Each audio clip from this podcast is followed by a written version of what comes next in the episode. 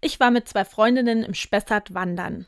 Dabei sind wir so einige Male vom Weg abgekommen, weil wir entweder die Schilder vor lauter Geplapper übersehen haben oder der Weg einfach nicht eindeutig ausgeschrieben war. Da haben wir uns die ersten paar Male ganz schön geärgert. Immerhin waren das alles Extraschritte und Umwege. Bei einem dieser Umwege haben wir aber einen riesigen Brombeerstrauch mit vielen leckeren und süßen Früchten daran gefunden. Dafür hat sich der Umweg gelohnt. Im Leben dachte ich mir dann, ist das manchmal genauso. Auf den Umwegen begegnen wir interessanten Menschen, erleben Abenteuer und merken vielleicht auch erst wieder, was für uns selber denn überhaupt der richtige Weg ist.